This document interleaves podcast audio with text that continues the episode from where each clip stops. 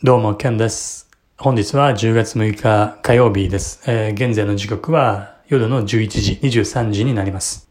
本日も日経平均を中心に日本株の動向を踏まえ、明日以降の、市場での身の振り方、戦略の立て方についてお話をしていきます。かつて3兆円の、株式運用、に携わっていた経験をもとに、えー、お話をしていきます。本日の、日本株ですけれども、日経平均に関しては、続伸となりました。終値では23,433円と23,400円を、えー、越してきました。そして、騰落率ではプラスの0.5%強と、まあ、まずまずの上昇といったところでした。が、全体的な、まあ、所感としては、やはり、まあ、なんかすっきり、すっきりしないなというような、上がってますけれども、まあ、若干上の重さを感じるようなですね、まあ、そういうもどかしい上昇だったなというような、えー、総括です。まあ、総じて、レンジ内での動きだと、引き続きレンジでの動きに終始しているというような、まあ、まとめ方ができるような一日ではありました。メディアの伝え方は総じてトランプ大統領の退院、この報道をま交換したといったようなま伝え方をしています。まあそれで本当に相場が、え、上昇したかどうかというのはまあさておいてですね、やはり、え、引き続き、え、大統領選挙といったものが、え、まあ市場の、え、注目の中心にあるということが、え、伺います。そしてその意味ではですね、明日の7日にはですね、副大統領、候補者の、登録会が予定されておってですね、まあこういった見先のイベントが非常に意識されるのだろうなというような、形かと思われます。まあその中ではですね、まあレンジの中での、まあ、終始揉み合いに終始している、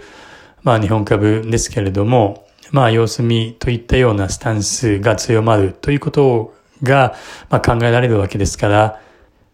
明日以降もですね、えー、まあ、引き続き、えー、トレードの方針としては、まあ、投資の、えー、戦略としては、まあ、何もせずですね、まあ、ゆっくり見守るというような形に、えー、私はなろうかと思います。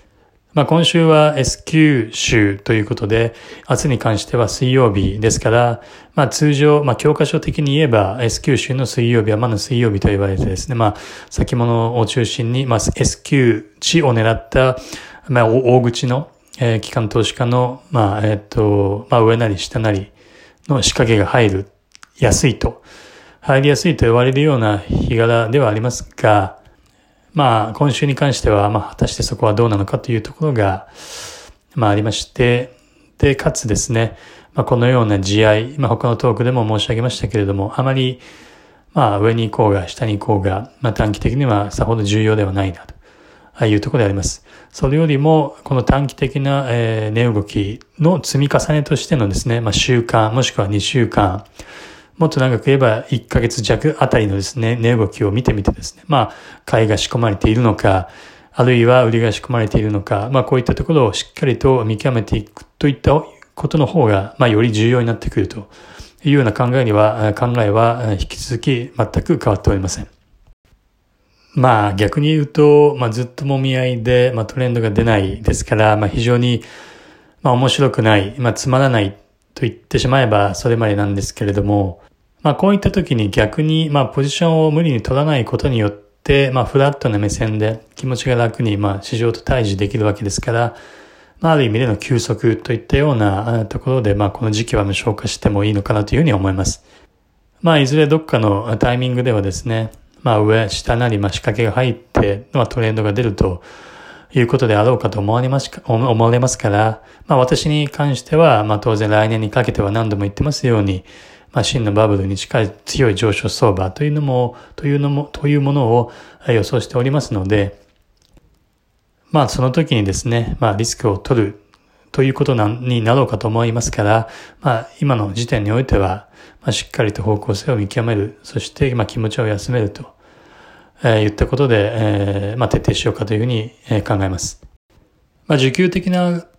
観点から言えばですね、まあ、短期的には、例えば、今日の、えー、まあ、先物手口などを見てみますと、まあ、海外勢は買い越しておりますし、えっと、まあ、ゴールドマンといったようなですね、まあ、中心プレイヤーといったところも買い越してますので、まあ、こういったところが、まあ、引き続き明日以降も買ってくるのか、といったようなところが、まあ個人的にはですね、まあ短期的な、えー、まあタイムスパンの中においては興味がそそられるところではあります。もし明日以降もですね、まあ大なり小なり仕掛けがあって、上への仕掛けがあって、まあそういった海外勢の買いというのが継続して、まあ相場の値動きもですね、まあそれなりに強いということで、じわじわ上がっていくような展開になった場合、やはり何回も何回も止められている23,500ですとか、えー、それよりちょい上の23,600あたりが、まあ、当然意識されてくるので、ここでの、えー、マネ動き、買い方、売り方の攻防で、まあ、そこをどんな形で突破、上に行くならどんな形で突破するのか。あるいはそこでやはり抑えられてしまって引き続きレンジに戻るのか。といったところが、まあ一つの、まあ見物にエンターテインメントになってくるかなっていうふうに考えます。で、もしですね、まあそこで仮に上抜けて突破した、で、その突破の仕方もなかなかいいぞというような展開になればですね、足元のレンジのこの値動きのその上下幅というのが非常に狭まってきておりますし、まあさすがに3ヶ月、えー、まあレンジが続いてきていて、まあ、かなり煮詰まり感というのは、表面的には見受けられるので、まあ、その中であってですね、いい形で、えー、その、抑えられている上値の一つの節目である2万5千、あ、ごめんなさい、2万3500、2万3600というのを上抜けた場合はですね、いよいよもしかしてというような形で上に行くのか、どっちなんだいということで、えー、一つですね、えー、目線を、えー、一つ上にこうギアチェンジするような甘み方になるのかなとは思いますけれども、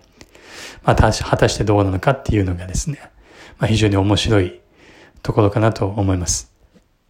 で、まあ妄想なんですけれども、今年の大統領選挙に関してですが、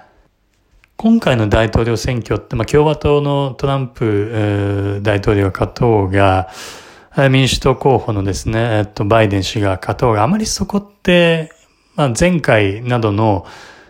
選挙相場に比べると、あまりどっちの候補が勝つから、まあ今後その後どうなるんだみたいな形で、まあ市場の織り込みっていうのがされてないというような印象で、印象であります。例えば、前回の4年前の大統領選挙のことを思い返してみますと、まあ、えっ、と、まあ現在の、現、当時のですね、世界的な、世界的な世論という意味では、トランプなんかが大統領になるはずがない、選ばれるわけないんだ。トランプが大統領になった暁にはアメリカないしは世界は終わりだといったようなですね、まあちょっと表現はかなり乱暴ですけれども、この表現に近いようなですね、まあされ、言い方が、あの、知識層を含めてされてましたね。で、私その時、えー、まさしくですね、まあ、ブルームバーグ退治して、えー、っと、まあ、大きなお金を運用してたんですけれども、まあ、あらゆる、まあ、著名なストラテジストないしはエコノミストの方々、または、えー、市場にか、えー、参加されているですね、まあ、お、偉いさんと言ったらあれですけども、まあ、その業界、その世界で認められている人たちはですね、まあ、表現こそ、まあ、オブラートに包んだ綺麗な言い方してましたけれども、まあ、似たようなことを言ってました。で、知識層を中心として、まあ、ヒラリー、ヒラリーさんのですね、まあ、当選を予想している向きが非常に多かったと思います。野村証券といったようなところもですね、まあ、レポートもそのような政治レポートないしは、え、マーケットレポートを出していたのを鮮明に覚えてますし、まあ、通常のですね、平均的なえ、まあ、マーケットで、こう、ご飯を食っているような人たちというのはですね、まあ、そういったような論調でしたね。まあ、だからこそ、まあ、結果が判明した時には、まあ、市場が織り込んでなかったということでの、まあ、サプライズということで、まあ、あエンドル、そして日本株、一気にガツンと下がるようなですね、まあ、ショック的な値動きになったのかなというふうには思いますけれども、その織り込んでなかったからということですけれども、ドル円も、えー、一瞬ですね、オーバーシュートする形、100円割れたかな。はい。で、日経平均もそのデイリーの値動きで見れば、まあ、1000円幅以上の下落となったと、えー、言ったことでした。ただその一方で、まあ、今回の大統領選挙を果たして、まあ、前回と同じような、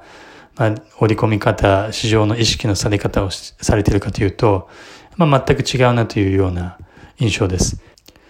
まあ、トランプ大統領のまあキャラクターがまあもともとま強かったという、まあ非常にまあある意味ではおも面白い4年間だったということもあるのかもしれませんけれども、まあ今回の選挙の結果が判明してですね、まあ市場、まあ当然それは反応するには反応すると思いますけれども、じゃあ非常にまあポジティブあるいはネガティブとしてのサプライズといったようなですね、非常にえ短期的な値動きで、まあショック的なそういったプライスアクションが起きるかというとですね、まああまり起きないんじゃないかなと思います。